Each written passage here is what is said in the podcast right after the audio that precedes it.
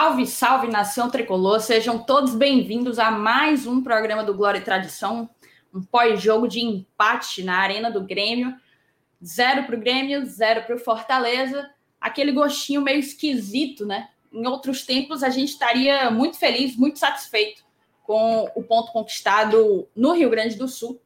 Mas eu acredito que o contexto da partida, a fase que vive o Grêmio, as chances que a gente criou acabaram deixando um, um gosto um pouco amargo para esse empate que a gente acredita que tinha plenas condições de uma vitória, de conquistar mais três pontos rumo a, a voos maiores, rumo a objetivos maiores. Eu te peço desde já para tu deixar teu like aqui embaixo, se inscrever no canal se tu ainda não for inscrito, compartilha também essa live, aqui tem uma setinha embaixo, copia o link nessa setinha e distribui papoca em todos os seus grupos de WhatsApp para a gente conseguir fortalecer e fazer uma resenha legal por aqui. Eu sei que o resultado não agradou a enorme maioria, mas a gente tem que mentalizar que para os 45 pontos significa mais um ponto conquistado, é, mais uma rodada que a gente deixa o grande Grêmio na zona de rebaixamento e se mantém pontuando rumo as nossas os nossos objetivos, as nossas os nossos anseios na competição. É isso então, eu vou chamar a vinheta, se o meu computador deixar, eu vou chamar a vinheta e a gente se vê depois com a bancada inteira completa.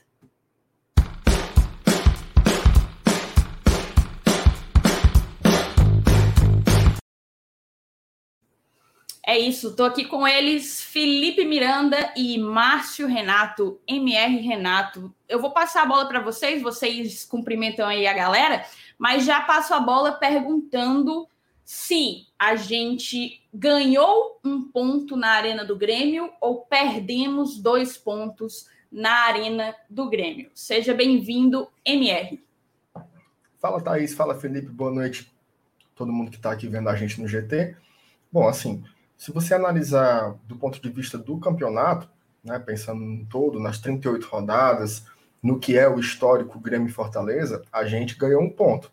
Né? Mas quando você analisa é, a partida como ela foi, não só pelas chances perdidas, né? Porque chances perdidas teve chance dos dois lados, né? O Grêmio também perdeu um pênalti, o Grêmio botou uma bola na trave, o Felipe Alves fez uma defesa numa cabeçada do Diego, do Diego Souza, que foi uma defesa impressionante também mas é, o roteiro da partida, né? O Fortaleza poderia ter, ter, no mesmo lance, aberto o placar e ficado com um jogador a mais, né? E um pouquinho antes, o Robson também perde uma, uma oportunidade incrível. É, quem, quem me escuta sabe que eu não sou muito fã de fazer análises individuais, tá? Não, não, não, é, não é o meu forte, eu não gosto de nem de colocar o cara no céu, nem de colocar o, o cara na cruz mas hoje vai ser muito difícil a gente analisar esse jogo sem colocar alguns pesos é, em atuações individuais no Fortaleza.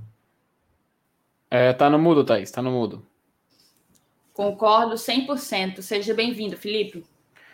Pois é, Thaís. É, até falei uma coisa no, no grupo dos padrinhos, né? Também tava falando na, lá no TT que, poxa, eu tava lembrando que teve um jogo no Campeonato Cearense, né? Que o Saulo até falou que, pô, esse jogo me deixou doente e tal. Poxa, eu acho que chegou a minha vez disso, ó, porque hoje eu acho que esse foi o jogo que me deixou doente. Grêmio e Fortaleza, 0 a 0 Porque o tanto de sentimento negativo que ele trouxe, é, eu não consigo nem descrever. Poxa, seja com atuação individual, seja em um lance que coletivo que todo mundo errou. Se existe alguém que vai, ter, vai, vai sair com a nota 10 nesse jogo, acho que é o Felipe Alves. E não tem nem como questionar. Já tá, tá entregando já o, é, que, que, quem é que eu escolho melhor em campo do Fortaleza, né? Mas, poxa, hoje foi um jogo, inclusive, que eu acho que nem o Voivo da gente pode ter a ousadia de criticar. Porque ele fez o que era cabível. Ele montou um esquema que deu as oportunidades, que fez o time poder criar chances de sair na frente do placar. Se o Fortaleza não conseguiu isso, foi por puro erro individual. E, poxa, que erros individuais a gente teve hoje. Mas enfim, espero que a galera curta mais esse episódio de Clã Tradição e, como de costume, passa adiante. Perfeito. Já dou logo aqui Um salve para todo mundo que está no chat, muita gente que veio do BL, sejam muito bem-vindos. Não deixem, não deixem de ir, dar o teu like e se inscrever no canal se tu ainda não tiver inscrito no GT, tá? Eu gostei aqui de uma pergunta do Martinho Rodrigues, cara. Ele fala, ele faz o seguinte, o seguinte questionamento: cansaço ou displicência? O que é que vocês acham? Eu acho que essa é uma discussão interessante da gente trazer, porque a gente vem falando da necessidade de reforços e hoje o nosso banco estava especialmente é, delicado, especialmente limitado. O Voivoda não tinha condições de fazer muito com o que ele tinha à sua disposição. E aí a gente entra na questão do cansaço. Acho pessoalmente que o time não manteve a intensidade que eu já vi em outros jogos, mas também é impossível jogar todos os jogos na pegada em que a gente já viu na melhor intensidade do Fortaleza. Então, vou jogar essa pergunta aí para vocês: cansaço ou displicência, gente? Bom, é, na minha opinião, nenhuma coisa nem outra. Assim, eu acho que são, são, são duas opções assim que elas fazem um juízo que eu não, eu não concordo. Eu acho que o Fortaleza hoje não faltou não faltou físico. Né? Assim, o, o, o que é que o gol que o Robson perdeu tem a ver com condição física? Né? Várias vezes aqui eu já falei que o Robson é um jogador que, quando ele tá para finalizar, ele cisca muito, ele demora muito. Quando ele é para ciscar, ele quer tomar a decisão muito rápida. Mesmo quando a bola dele entrava, eu já falava isso aqui várias vezes. Ele é um jogador que faz, que faz gols, que dá assistência, mas ele também faz muita raiva porque ele, ele tem uma, uma. Como é que eu posso dizer? Uma, uma dificuldade de tomar a decisão mais adequada em alguns momentos. Foi isso que ele fez. Tava na cara do goleiro. Ali era uma bola para chutar de primeira. Né? A bola sobrou para ele. Na cara do goleiro, não, melhor dizendo, né? na cara do gol, porque não tinha mais goleiro. Era só o Rafinha que estava ali. Aí ele deixa a bola assentar, espera. Aí quando tem o Rafinha e mais outro zagueiro atrás, aí ele vai bater para o gol. Então, para mim, não é, não é nem cansaço e também não é displicência, porque ele tentou, ele tentou fazer o gol. Ele não foi ele não relaxou. Agora ele não teve competência para tomar a melhor decisão, né? Que aí eu acho que é, no lance dele que foi muito capital, isso salta muito aos olhos. Mas ele não foi o único jogador. Eu acho que o Romarinho também ele foi um jogador que, é, por mais que ele tenha corrido muito, que tenha se dedicado bastante, até acho que ele traz uma dinâmica para o time que é não sei se é melhor ou pior, mas é diferente da dinâmica que o Vargas trazia. Mas o Romarinho hoje ele foi um cemitério de jogadas, né? Várias jogadas iam para os pés dele e elas e ela não tinha continuidade, assim. Jogadas em campo aberto, o, o David pela esquerda livre, o Robson pela, pela direita livre, e ele sempre toma a melhor decisão, que geralmente é parar. Geralmente é, é parar o jogo. Ele vem em alta velocidade, intensidade, ele para. Né? Então ele tira. Ele que é um jogador característico pela velocidade, ele tem tirado a velocidade do jogo. É algo realmente bem, bem curioso. Então, é, eu acho que não é nenhuma das duas coisas, não, na minha opinião, tá? A gente tem aqui um superchat do Gladson Amorim. Primeiramente, muito obrigada, Gladson. É o primeiro superchat da noite. Eu, inclusive, convido todos vocês a mandarem superchat. A gente fica sendo conduzido um pouco pela pauta de vocês do chat e fortalece demais o nosso trabalho do lado de cá, tá? O Gladson fala assim: Torres no profissional e Coutinho no aspirante é inaceitável. Romarinho segurando a bola na hora errada. Mais ou menos isso que o MR já adiantou, questão de parar o jogo, não, não encontrar, não tomar as melhores decisões para conseguir dar fluidez ao ataque, que eu acredito ter sido a razão dele ter entrado como titular. O que é que tu acha, Felipe? Torres no profissional e Coutinho no aspirante? Pois é, né, Thaís? É, inclusive, tu botou na tela, acho o comentário do Danilo, que ele falou que espera até agosto por conta de reforços, ou seja, a gente vai ter o mês de julho inteiro para esperar esses supostos cinco reforços da janela internacional. Aquela coisa, de uma forma ou de outra, o Fortaleza precisa urgentemente de contratações. Contratações essas porque a gente não tem opção. Eu confesso que o Oswaldo entrar hoje em dia, por exemplo, no Fortaleza, é algo sem cabimento é algo injustificável, porque ele não tem um futebol, ele não apresenta futebol que lhe dê uma condição de ser titular ou de jogar um jogo de Série A. Hoje ele fez uma jogada boa, uma jogada. Poxa, você tem um jogador, é claro, da história que ele tem com Fortaleza, toda a influência que ele criou aqui, beleza, isso é uma coisa. Agora, não vai, isso não vai também significar que ele tem um crédito eterno que tem que ficar nessa temporada aqui.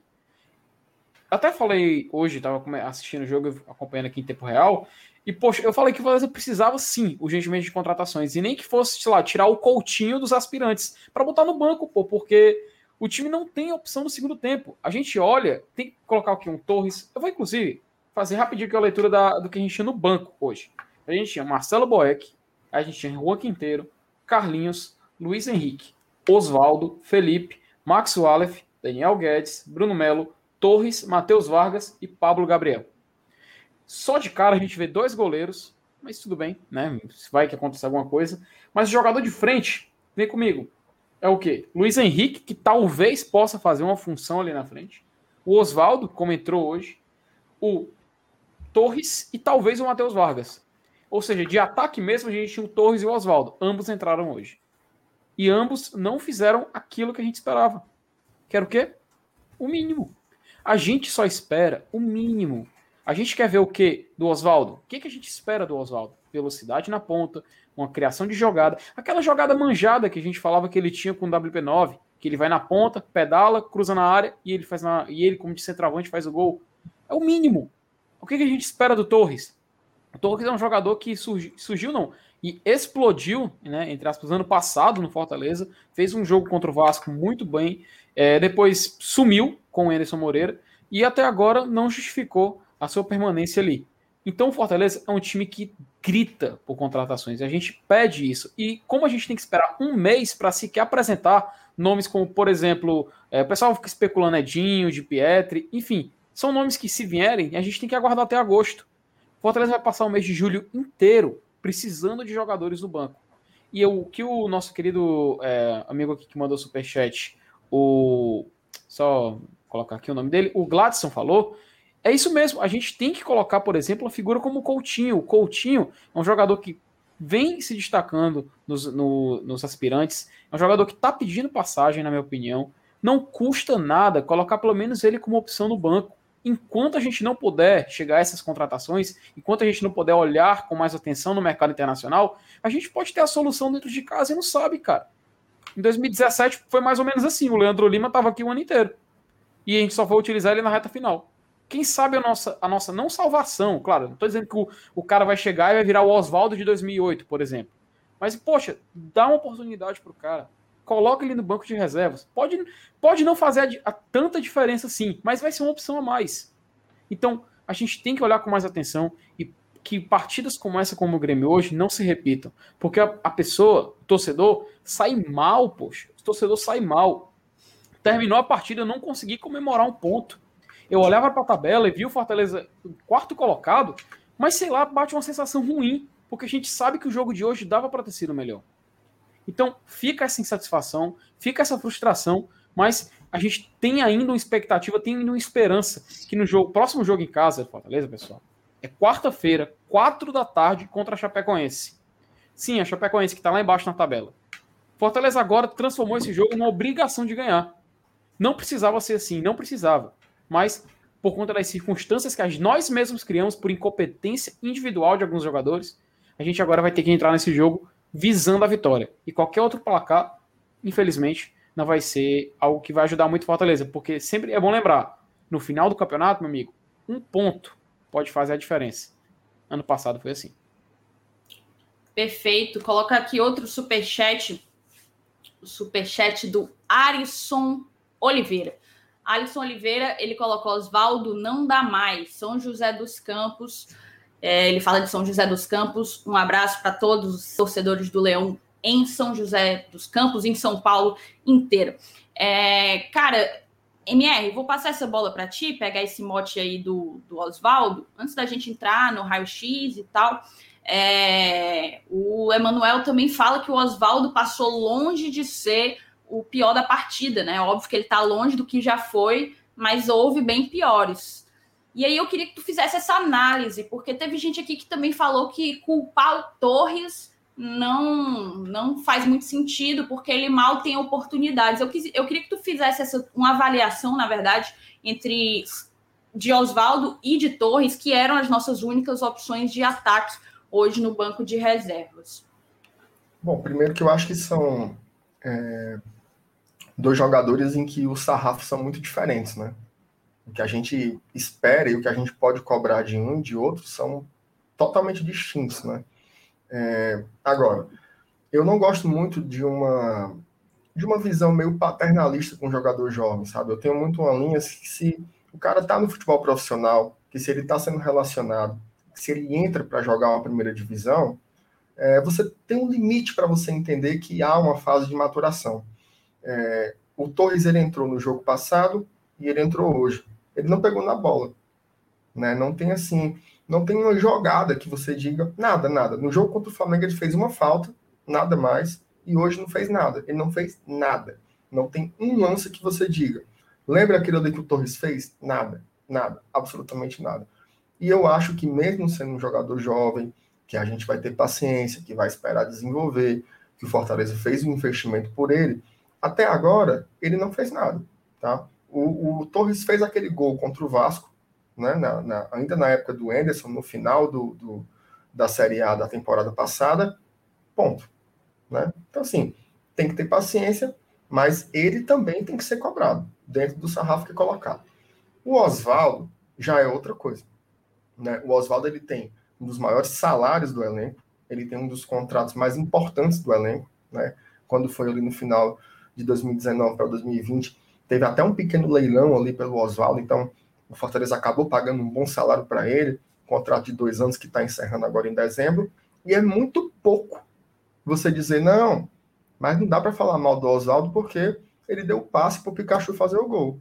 Ok, ele deu, né? Mas o que o Fortaleza investe no Oswaldo e o que o torcedor investe no Oswaldo de expectativa é muito pouco que ele entrega. Muito pouco mesmo, mesmo, mesmo. E beleza, ele deu ali uma boa assistência. Até acho que, se analisar a partida em separado, essa foi melhor do que a anterior, que ele teve que entrar também. Mas é um jogador que não modifica as partidas é um reserva que quando você coloca o nível do ataque, ele despenca, né? Fora o lance do pênalti, que foi assim absurdo, né? O cara vai vai interceptar uma bola dentro da área com a mão, né? Nessa, nessa regra maluca do pênalti, o cara com a mão acima do ombro. Né? Não existe isso. Então, é, é foi um pouco. Acho que não foi nem só a questão da mão acima do ombro, né? Aquele movimento ali dentro da área é, é inexplicável. Um jeito assim, é, é, eu, eu, eu, não gosto muito de usar essas, essas expressões assim, porque meio que queima o cara, mas ele foi um pouco cabaço, né? Vamos, vamos usar o termo aqui mais, mais adequado. Foi bem cabaço naquele pênalti ali. Então, assim, é uma pena, né? Eu, assim como muita gente da Fortaleza, gosta muito do Oswaldo, mas está muito difícil defender ele, né? Ah, mas ele deu um passe Poxa. É, o Vitor, cadê? Vitor Menezes. Valeu, Vitor, pelo superchat. A gente agradece demais. Ele coloca: Pikachu perdeu três pontos. Vou matar ele, não.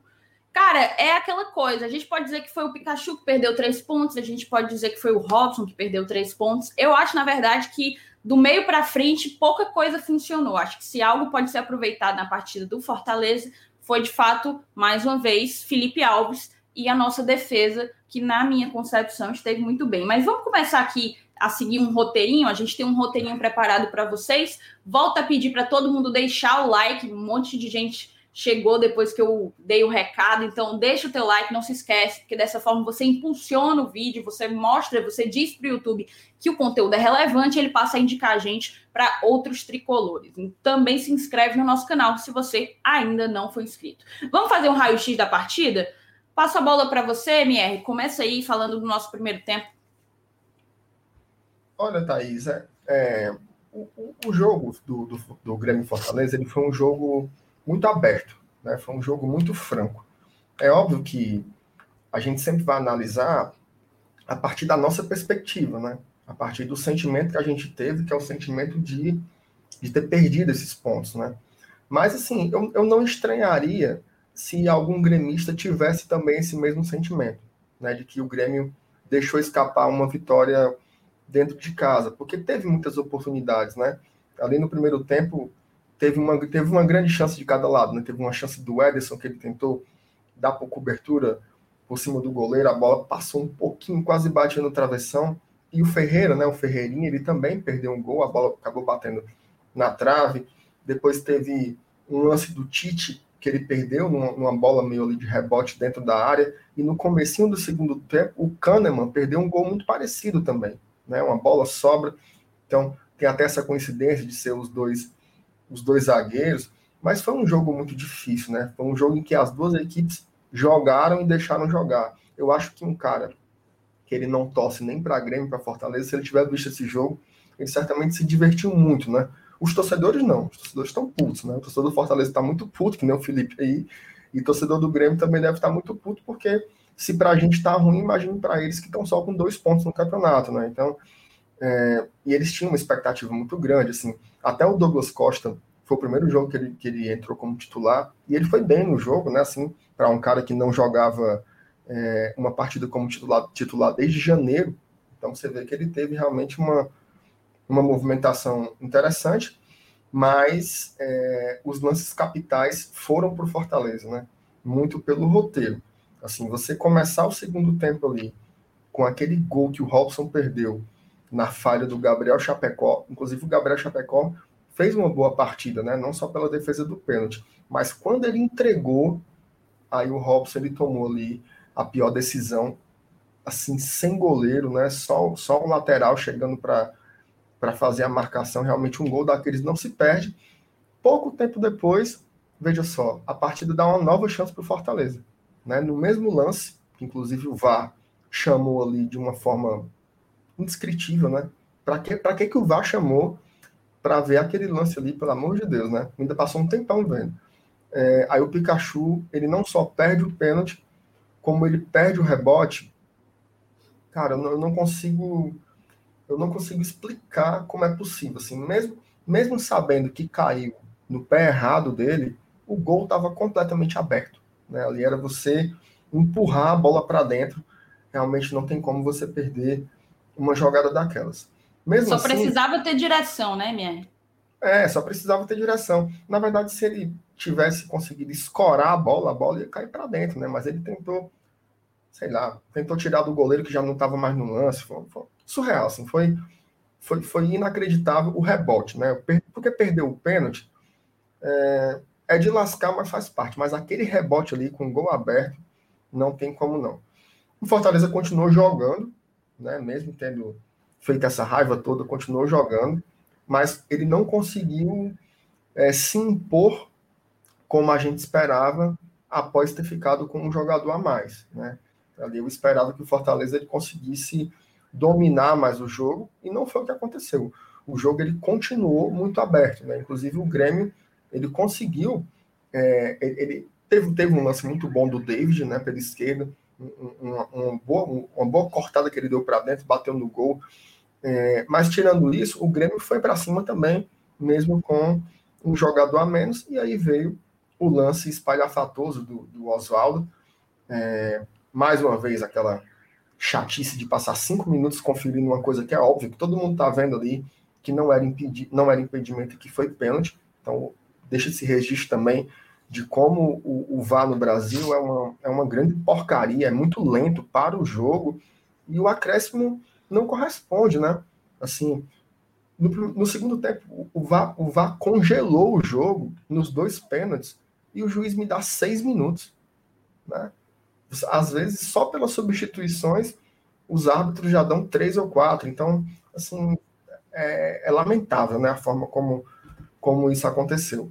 É, e só para finalizar, as, as substituições que o Voivoda fez. Né? Mais uma vez a gente morreu com duas substituições, o que revela um pouco assim, é, assim, é óbvio, né? o treinador ele não precisa mudar cinco vezes. Ele muda se vê que precisa, mas precisava. Né? Precisava. Por que, é que não mudou? Porque não tem. Não tem jogadores que você vai conseguir mudar a história da partida. Então saiu o Ronald, entrou o Felipe, saiu o Romarinho, entrou o Oswaldo, saiu o Robson, entrou o Igor Torres. Nenhuma dessas alterações conseguiu mudar significativamente o jogo. É, empate chato, né? Empate chato. Eu queria fazer uma pequena discordância do Felipe, eu não acho que o jogo de quarta-feira se tornou obrigatório. Tá? Eu acho que se hoje fosse 6 a 0 para o Fortaleza, o jogo contra a Chapecoense quarta-feira, ele também seria obrigatório. Eu acho que o que aumenta é a pressão. Né? A pressão de fora e a pressão de dentro. Né? Porque, querendo ou não, é, você, pode, você pode analisar tudo por duas perspectivas. Você pode dizer assim, Fortaleza só perdeu um no campeonato. Tá certo. Mas você também pode dizer, tem quatro jogos que não ganha. Né? Então, a pressão, ela, ela, óbvio que anda muito longe de ser uma crise, né? Mas existe já esse zum, zum, zum de pegar esse Chapecoense que vai ser um adversário muito chato, como foi hoje contra o Atlético. E lembrando, cara, a Chapecoense é treinada pelo Jair Ventura. Então tu já sabe que a gente pode provavelmente esperar quarta-feira.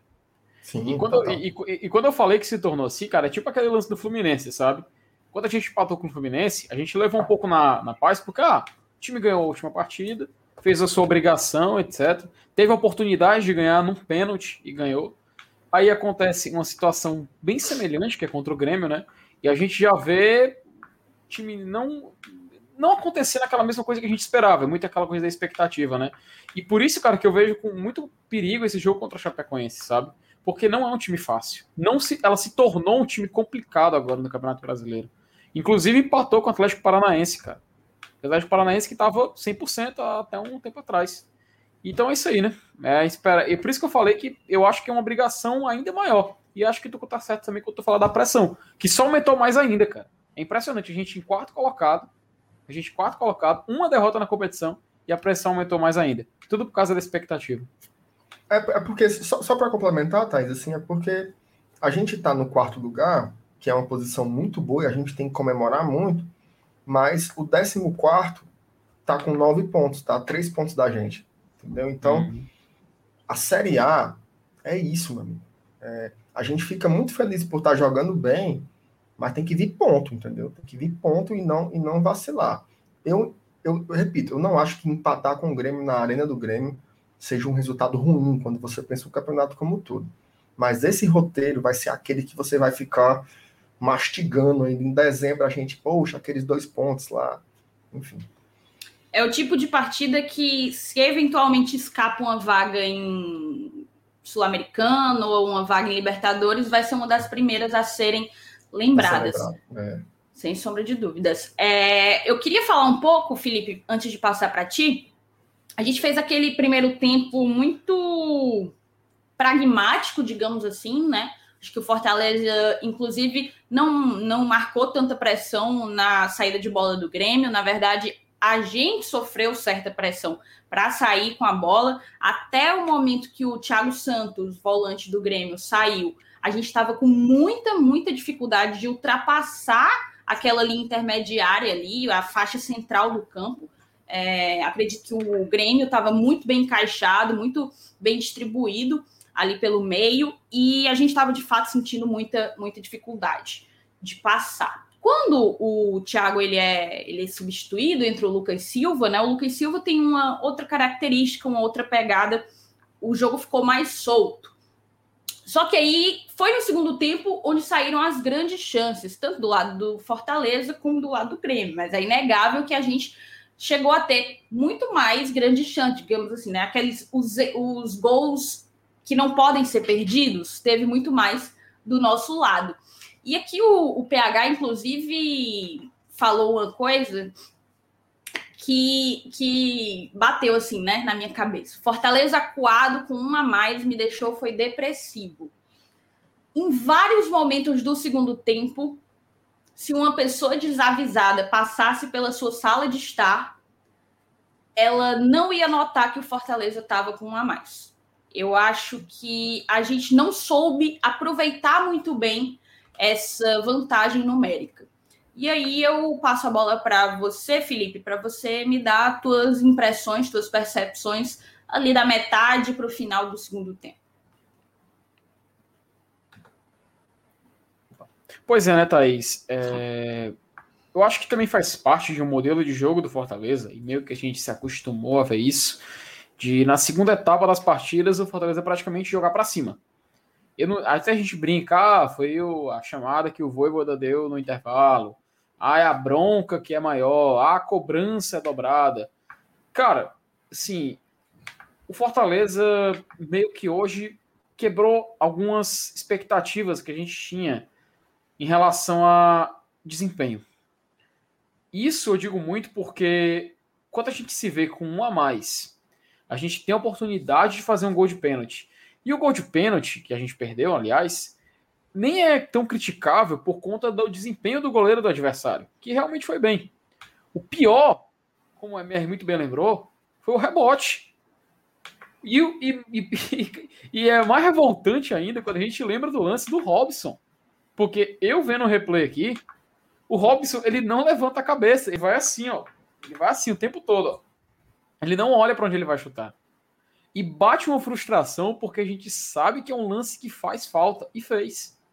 No final da partida, Fortaleza saiu com um ponto? Saiu. Mas, poxa, a oportunidade era de ter ganho dois. Ah, mas o Grêmio também teve um pênalti. Tá, o Grêmio teve essa oportunidade, talvez uma na primeira etapa. No Fortaleza, só mesmo de fazer gol, ele acho que tem pelo menos umas três, três chances claras de gol. E é muito revoltante. Não é revoltante, acho que revoltante é uma palavra muito forte. Mas é. Acho que é frustrante mesmo. Acho que é a palavra que a gente tem, a melhor palavra para se escolher nesse momento. Porque a gente tem uma expectativa X e vê o time entregar Y. Logo, um time que contra o Atlético Mineiro deu um desempenho exemplar na segunda etapa. Um time que contra o esporte, quando estava buscando o placar, foi para cima e não desistiu. É claro, teve o, o Maidana praticamente deu o gol. Mas se lembra o que aconteceu? Um pênalti. Só que quem é que não estava lá para cobrar? O nosso especialista em pênaltis. Foi especialista porque só lembra do ano passado, quando ele perdeu o gol contra o Coritiba. Mas esse segundo tempo, ele passou uma meio que impressão de que o Fortaleza talvez, e era de se esperar já, né? Ele não conseguisse repetir tanto aqueles ótimos desempenhos de segundo tempo que ele vinha exibindo. É claro, agora o Fortaleza tem uma sequência de jogos é, voltando para jogar em casa. A gente jogou fora contra o Flamengo, quase conseguimos empate. Jogamos contra o Grêmio, onde quase conseguimos a vitória. É sempre aquele quase, sempre aquele quase. E eu acho que não tem outra palavra melhor, então, acho que finalmente encontrei para definir esse segundo tempo. Foi o quase. Foi o jogo do quase. Onde Fortaleza quase fez o gol, onde Fortaleza quase tomou gol, onde Fortaleza quase obteve a vitória, mas vai sair com esse um ponto. Foi no quase.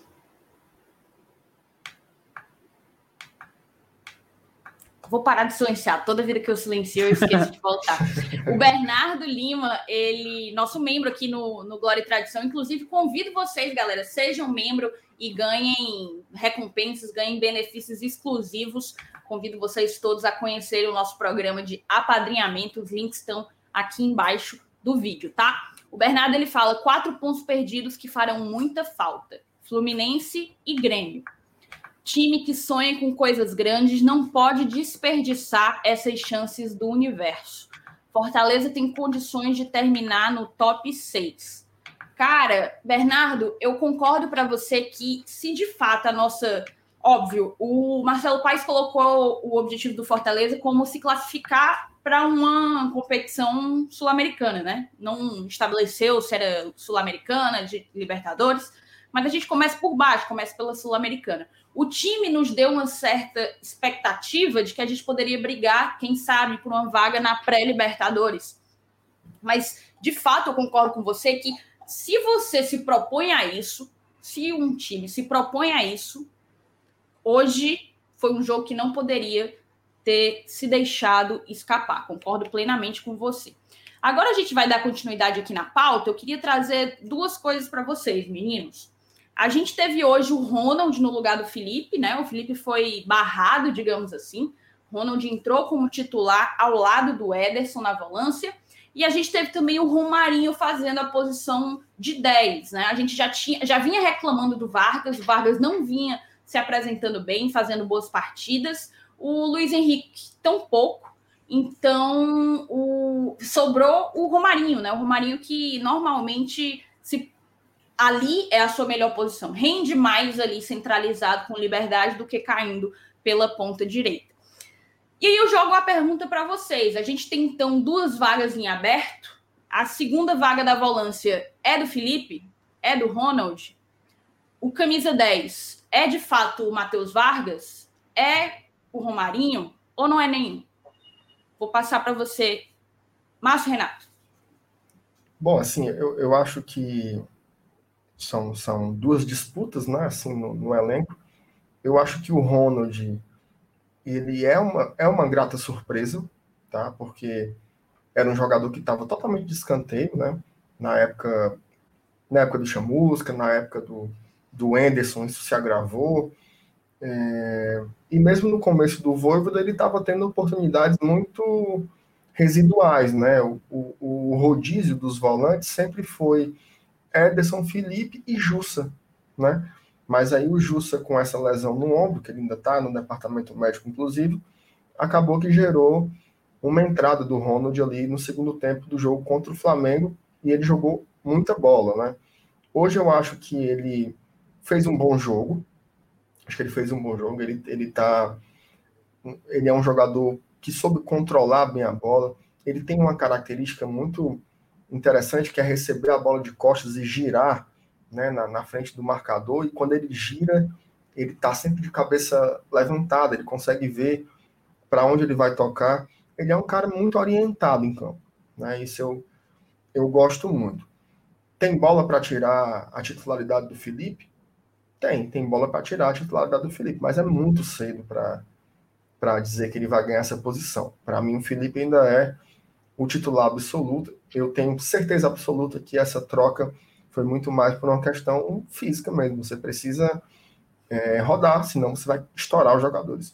Para quem não, não, não tem ainda esse registro, essa foi a décima partida consecutiva do Fortaleza jogando meio e final de semana. Né? Décima partida consecutiva. Tem vários desses jogadores aí que jogaram é, todos os jogos da Série A e ainda jogaram jogos da Copa do Brasil contra, contra o Ceará, né, no Clássico Rei. Então, é muito puxado. É, que bom que o Ronald aparece como é, essa opção aí no, no, no, banco de reservas. É muito importante ter um jogador assim para você contar.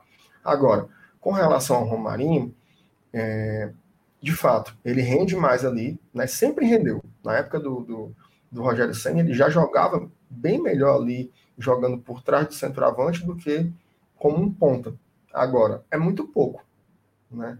Eu me lembro que quando, é, quando a gente fazia aquelas análises de elenco, né, com o nosso campinho, a gente nunca apontava esse meio central como uma carência do elenco, porque a gente via assim, não, tem Crispim, tem Vargas, tem Luiz Henrique, né? E o Romarinho pode fazer essa posição também. O Crispim está jogando de ala esquerda. O Luiz Henrique, as últimas vezes todas que entrou, não entrou bem. E o Vargas é o que, o que todo mundo já sabe, assim, é um jogador que ele deu meio uma flopada aí, né, nos últimos, nos últimos tempos. E o Romarinho, ele traz muita dinâmica, traz muita movimentação, mas é um jogador que ele ele não consegue decidir jogos, tá? Eu fico aqui pensando, o, o, o, e é um jogador que eu gosto, assim, eu tenho muita simpatia por ele. É, ele está aqui desde 2019, né? Eu, eu, eu não, não me lembro assim quantos jogos o Romarinho decidiu o jogo, quantos jogos ele ganhou o jogo. Ele fez o gol decisivo ou ele deu uma assistência decisiva. São pouquíssimos, pouquíssimos exemplos. Né? Um, jogo, um jogo contra o Vasco, o jogo que ele desencantou contra o Santa Cruz e mais uns, uns três ou quatro que você vai contar. É muito pouco para um atacante. Né? Um atacante que ele não consegue ser decisivo. E, e a raiva que ele vem fazendo para o torcedor é, nos últimos tempos é mais ou menos isso. Ele é um atacante que não faz gol e não dá assistência. Né? Repito, é um atacante que não faz gol e não dá assistência. O Robson faz muita raiva, né? Também. Mas ele faz gol e ele dá assistência. Então, assim, e outra, o Romarinho ele está entrando numa, numa, numa onda que eu não, não eu não consigo entender, sinceramente. Por que, é que ele, por que é que ele tenta tanto driblar longe da área? Eu não consigo entender que verme é esse de você pegar a bola no meio do campo e você tentar ficar fazendo o drible ali, né? Você vê que quando ele tenta fazer isso perto da área, ele gera muito perigo, né? Hoje ele teve uma jogada ali com o Rafinha, né, que ele caiu ali pelo, pelo lado esquerdo, que por pouco não foi pênalti, né? Inclusive, teve muita gente que achou que foi pênalti. Eu acho que o Rafinha deixa a perna mas eu não consigo entender que ele deixou a, a perna para atingir o Romarinho e derrubá-lo. Na cultura do VAR, né, desse VAR a brasileira, que é o que você pega a câmera lenta e você pausa a imagem e você diz assim, tocou. Né? O futebol sempre toca, né? os jogadores estão sempre esbarrando uns no outro. Não seria um absurdo se tivesse marcado o pênalti, não. Então, o Romarinho ele tem que fazer esse carnaval que ele faz ali, dentro da área, ou pelo menos o mais perto possível. Então, é, eu acho muito pouco, tá? Muito pouco. E se eu pudesse aí acrescentar na minha lista de carências, eu queria mais um jogador ali para atuar centralizado e que pudesse ter essa qualidade ali no último toque, né? Seja para chutar, né? Qual foi o chute que o Romarinho deu no gol? Né? Não tem como um atacante passar tantos jogos em branco sem, sem andar perto né, de gerar uma jogada de gol. É muito pouco. É isso. Cara, a, é. Eu penso, eu fecho os olhos e penso no Romarinho nessa partida, me lembra o lance em que talvez uma das primeiras e poucas vezes que a gente conseguiu chegar com vantagem numérica, digamos assim, em direção ao gol do, do Grêmio. E, enfim, um contra-ataque que, enfim, a gente conseguiu encaixar. E o Romarinho tinha o David passando pela esquerda e, salvo engano, o Robson passando pela direita. E ele toma a pior decisão possível naquele cenário ali. Entendeu? É, ali ele tinha o quê? Ali ele podia tocar para o David, podia tocar para o Robson, podia seguir com a bola e tentar finalizar em direção ao gol. Ele não fez nenhuma, nem outra, nem outra. Ele segurou a bola, se embananou e depois de segurar e perder o timing do contra-ataque da jogada, ele joga para o Robson. Quando o David, desde o início, era o melhor posicionado naquela situação. Então, assim, passa muito também por uma. Tem que ter cuidado para escolher a palavra, assim. É... Tem que ter cuidado. Eu vou até evitar, eu vou voltar aqui um pouquinho, não vou falar o que eu ia dizer, mas tomada de decisão, a tomada de decisão dele é muito equivocada. Ele precisa, definitivamente, é um fundamento, digamos assim, é uma habilidade que ele precisa desenvolver. Felipe, eu vou passar a bola para ti. Eu vi que tu tá querendo falar uma coisa e tu fala e já e já comenta aqui comigo o seguinte: a gente está aqui, muita gente, assim, tem gente que concorda com o que a gente está dizendo, tem gente que acha que o resultado foi positivo, que não é terra arrasada. Eu acho que nós três aqui não achamos que seja terra arrasada, mas eu queria que terra, também. Terra arrasada, terra arrasada é não fazer é. ponto. Exatamente. É, terra, exatamente. terra arrasada é o Grêmio que, se tivesse perdido, ia demitir o Thiago Nunes. Ontem, quando a gente recebeu o Rafael Pfeiffer, lá da Rádio Guaíba do Rio Grande do Sul, ele falou isso. Que se o Grêmio per perdesse esse jogo de hoje, era demissão lá.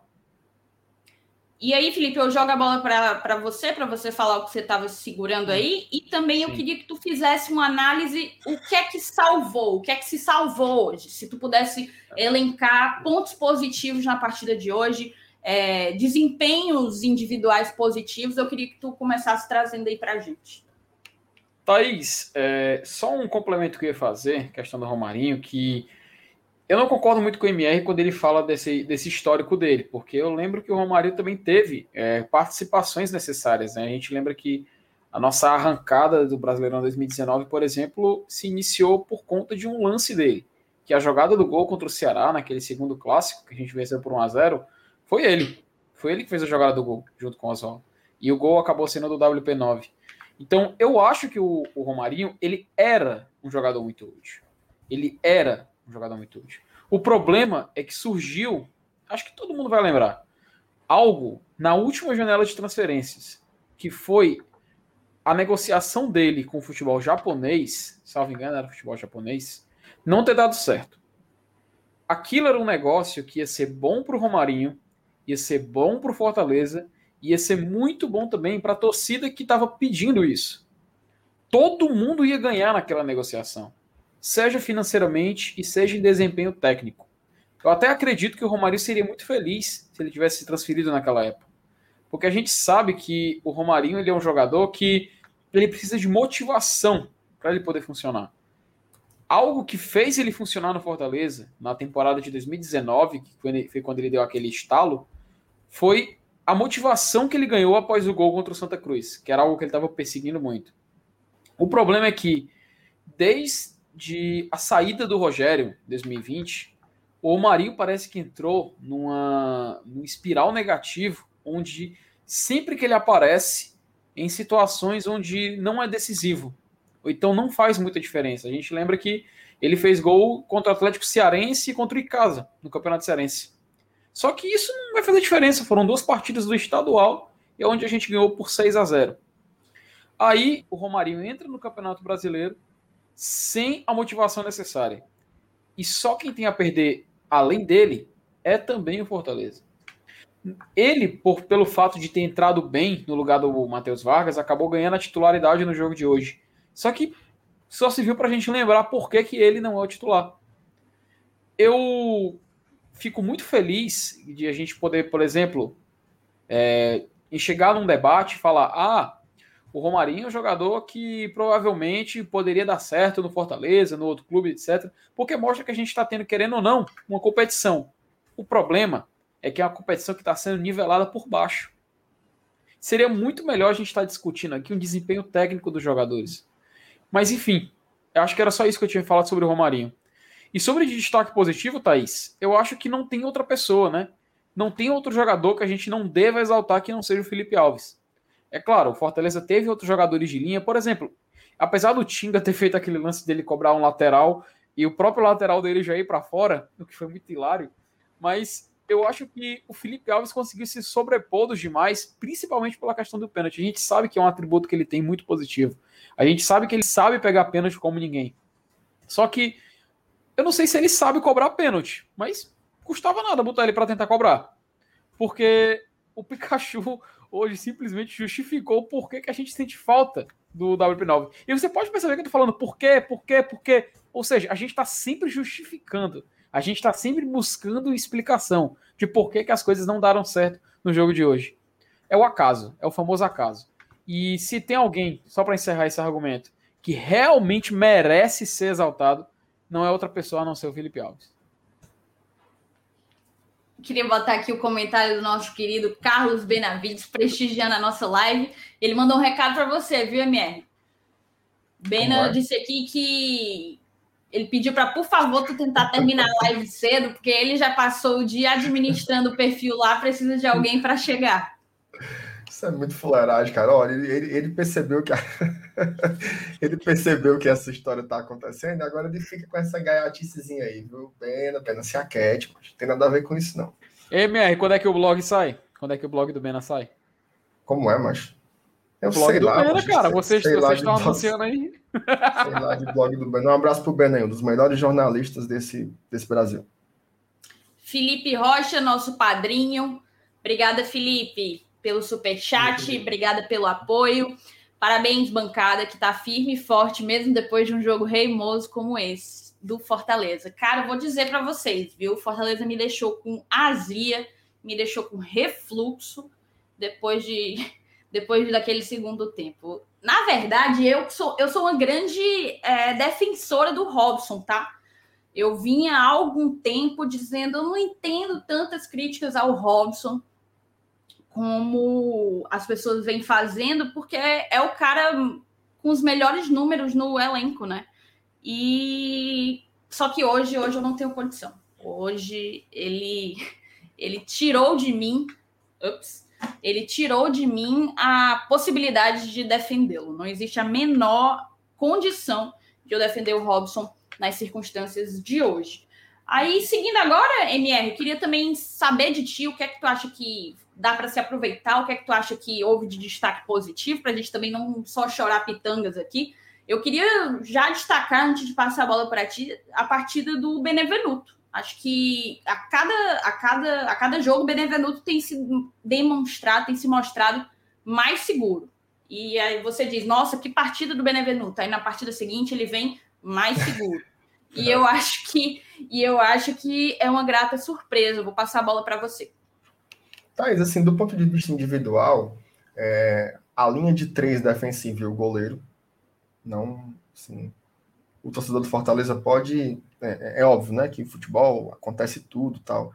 Mas o que, o que vem jogando ali, Felipe Alves, Tinga, Benevenuto e Tite, parece que eles jogam juntos assim há muitos anos, né? E é uma formação que tem 40 dias, 45 dias, né? Então, realmente é impressionante assim o nível de segurança que eles trazem. É, é óbvio que a forma como Fortaleza joga, ela, ela gera oportunidades também do, do outro time, né?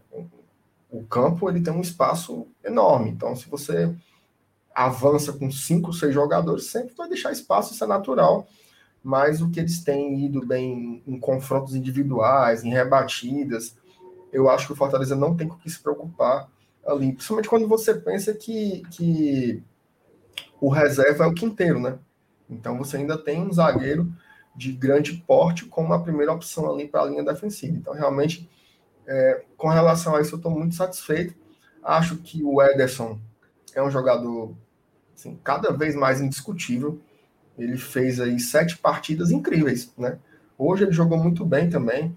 É, acho que ele é o dono daquela posição. Para mim, o Felipe também é, mas eu aceito ali uma discussão, né? com o Justo recuperado, com o Ronald que está indo bem, de repente tendo mais uma sequência. O que importa é você ter opções, tá? É, e aí eu chego na parte negativa, tá? Porque se nos zagueiros, nos volantes e até para o goleiro a gente tem boas opções, para os demais setores do campo eu acho que o Fortaleza está um pouco descoberto, tá? O Pikachu, ele vem em baixa, tá? Não vou dizer que ele vem mal, ele não está assim ele não está prejudicando o jogo. Prejudicou hoje porque ele perdeu, ele perdeu três gols, né? Porque ele perdeu o pênalti, perdeu o rebote e perdeu um gol nos acréscimos ali com a bola do Oswaldo. Então, isso prejudica. Mas o jogo que ele vem fazendo está muito abaixo do que a gente sabe que ele pode entregar. Na ala esquerda, a gente tem um destro improvisado. Né? Veja só. Na ala esquerda, a gente tem um destro improvisado. Não me parece que Carlinhos e Bruno Melo são jogadores ali que tenham ganhado uma confiança, né? Para você dizer, não, pode botar qualquer um dos dois que dá certo. Não dá. É, no meio-campo, você tem uma briga ali entre Vargas e Romarinho, que não é exatamente uma briga lá em cima, né? Uma briga para ver quem consegue ir melhor, mas nenhum dos dois jogadores tem sido preponderantes para a campanha. No ataque, você tem o David, para mim, não mexe. Acho que ele hoje ele fez uma boa partida novamente. O David é, é um cara que está lúcido, é um cara que briga muito no jogo. É, o Robson perdeu perdeu o gol. Eu estava aqui vendo um dado, até o Saulo me mandou um dado do SofaScore. O Fortaleza hoje ele perdeu oito grandes chances contra o Grêmio. Oito. Né? Grandes chances, que é as chances que vão é, dentro da, da meta, né? Foi a maior marca já registrada de grandes chances perdidas pelo Fortaleza desde que existe a base de dados do SofaScore. Né? Só para você para você ter uma noção. E é, é, isso só do Fortaleza, né? Porque quando você analisa de todos os clubes, é a quinta maior da história do banco de dados do SofaScore. Então, hoje foi um, um jogo assim para você pensar, né? Poxa, inclusive tem um detalhe, né? O Wellington Paulista teve uma pequena lesão. Né? Será que ele ali, é, nem que fosse entrando no segundo tempo, não teria conseguido botar essa bola para dentro? Né? Então, é, se do meio para trás está muito bem, e está muito bem mesmo, volantes, zagueiros, goleiro, eu acho que do meio para frente o Fortaleza precisa, de fato, ir ao mercado. E só para finalizar, é, que tem a ver com esse assunto, eu vejo aqui muita gente falando é, contratações urgentes, contratações urgentes, contratações urgentes. Eu concordo. Eu também acho que é muito difícil esperar até agosto, mas eu vou ser bem sincero com vocês. É, se for para trazer jogadores que não venham para elevar a qualidade, não traz. Tá? Melhor esperar mesmo até agosto para acertar nessas contratações. O Fortaleza ele não pode errar, ou ele tem que errar o mínimo possível. De que, é que adianta você trazer um atacante que ele é pior do que o Robson? Do que, é que adianta você trazer um, um ala esquerdo que ele vai ser reserva do Crispim?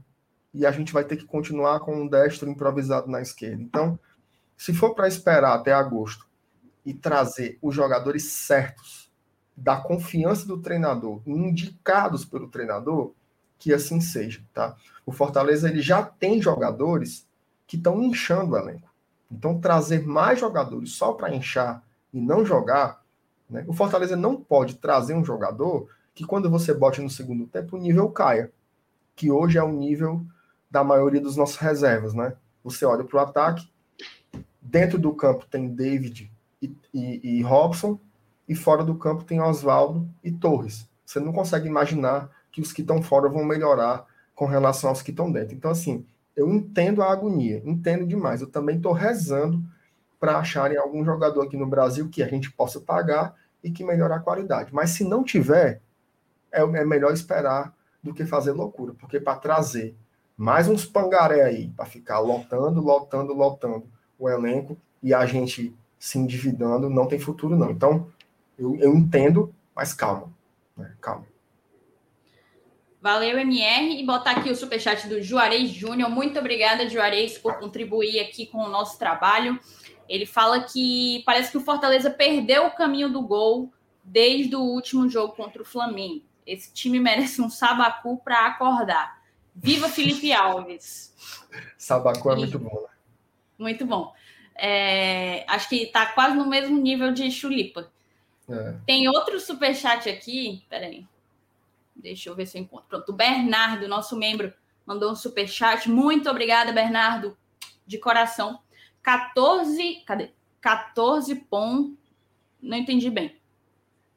14... Ah, 14 jogos, acho que 14 jogos depois, né? E é a primeira vez que achei o Voivoda abatido e triste. Mas como não reclama nada, creio que o elenco trará importantes lições desses dois jogos. Eu já vou até pegar. Eu não assisti a coletiva do, do Voivoda, vou assistir quando a gente encerrar aqui a live com vocês.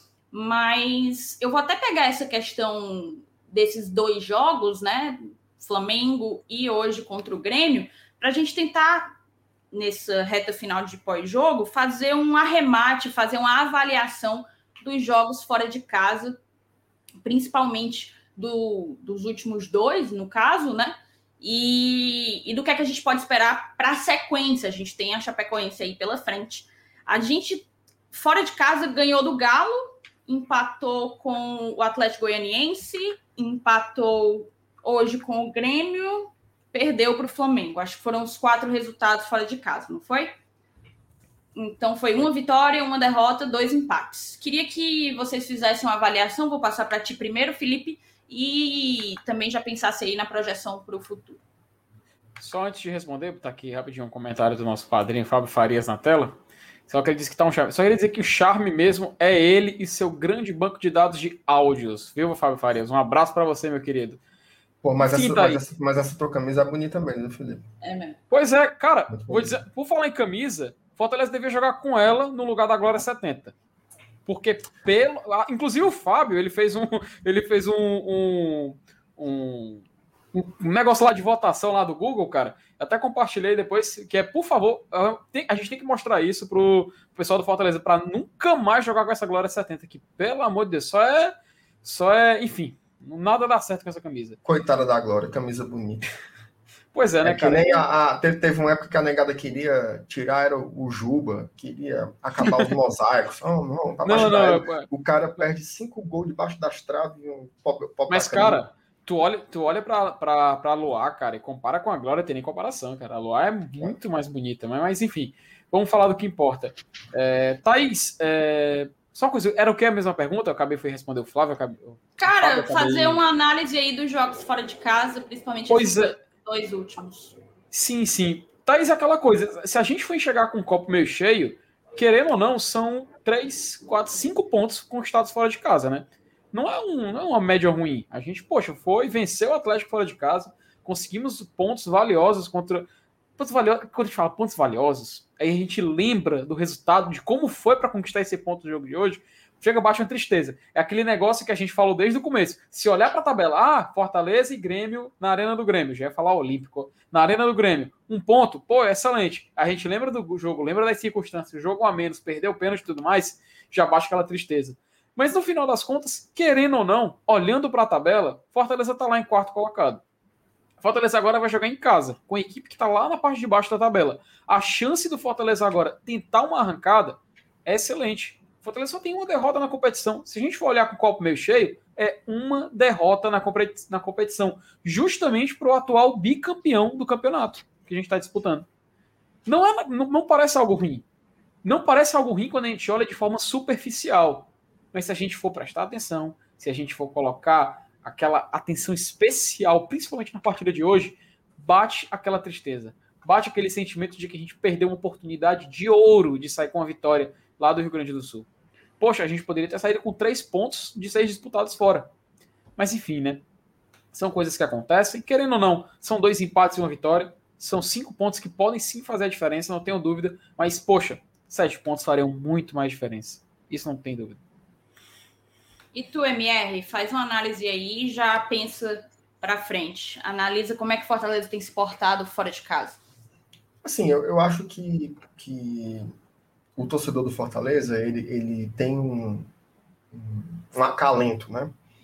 Porque o time tem jogado bem, né? Assim, eu acho que o momento assim de, de, de blackout que a gente teve foi aquele primeiro tempo contra o Flamengo e inclusive porque a gente estava jogando contra o Flamengo no Maracanã né? Que é um time que ele ele lhe esmaga, né? Porque às vezes você diz assim, ah, a gente ficou acuado no nosso campo. Mas o, o jogo de futebol é uma relação entre duas equipes, né? Às vezes você fica acuado no, seu campo porque tem um outro adversário que lhe joga para dentro do seu campo. Ele lhe pressiona ao ponto de que você não, não escapa, assim, você fica lá esmagado no seu campo. Foi muito isso que aconteceu. Tirando esse primeiro tempo aí, é, o Fortaleza ele tem jogado bem, é, em boa parte das, das suas partidas, e hoje foi assim. Né? Hoje a gente fez um primeiro tempo bem equilibrado, segundo tempo a gente foi melhor, no meu modo de entender, a gente produziu mais, mais chances decisivas, né? É, e isso é importante, tá? Porque estar jogando mal numa Série A é sempre muito ruim, assim. Você vê, o, o Grêmio agora, é que ele jogou mais ou menos contra o Santos, hoje eu acho que já jogou bem contra o Fortaleza, então ele está começando da oitava rodada, né? O Fortaleza não, ele já vem com ritmo. A gente sabe mais ou menos quais são os jogadores principais, os titulares. Então, assim, é, se a gente pegasse, né? E aí eu queria convidar o torcedor a fazer esse exercício. Se a gente pegasse antes de começar o campeonato, tá, ali no, na metade de maio, fizesse uma planilha com todos os jogos que íamos ter e a gente visse lá uma sequência de Flamengo e Grêmio fora de casa, eu tenho certeza absoluta que a gente não ia marcar seis, quatro, né? A gente não ia marcar isso. A gente ia marcar zero, porque são dois times que estavam brigando, né? Ninguém contava com o Grêmio com dois pontos. A gente contava com o Grêmio brigando pelo título, né? ainda mais sem estar na Libertadores. Então, assim, é, dava para ter ganhado o jogo, mas eu não consigo ver totalmente como algo negativo, não. Agora, repito, quarta-feira, o jogo vai ser muito difícil. Muito difícil mesmo. É, a Chapecoense é um time que eu acho que vai cair, tá? Mas ela vai cair atirando, tá? É, isso é fato. Inclusive, nos últimos cinco jogos, a Chapecoense só perdeu um jogo. Ganhou quantos? Nenhum. Mas só perdeu um. Teve uma derrota e quatro empates. O Jair Ventura é isso. Né? É isso que ele entrega. Ele faz o ferrolho lá atrás e ele vai jogar por uma bola. E funciona, né?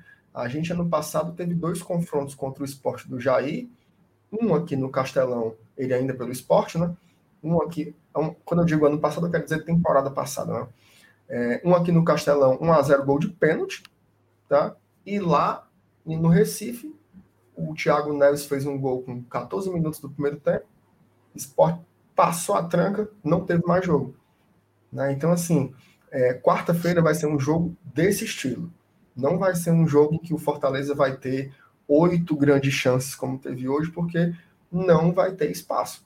A gente vai ver duas linhas de quatro muito próximas uma da outra mais ou menos como foi aquele jogo ali contra o esporte. Né? Então, é, vai ser um jogo que vai exigir muita paciência por parte do Fortaleza, muita agressividade e muita persistência, porque vai ser um jogo em que a Chapecoense vem para cansar o Fortaleza e tentar arrumar aquela bola ingrata, né?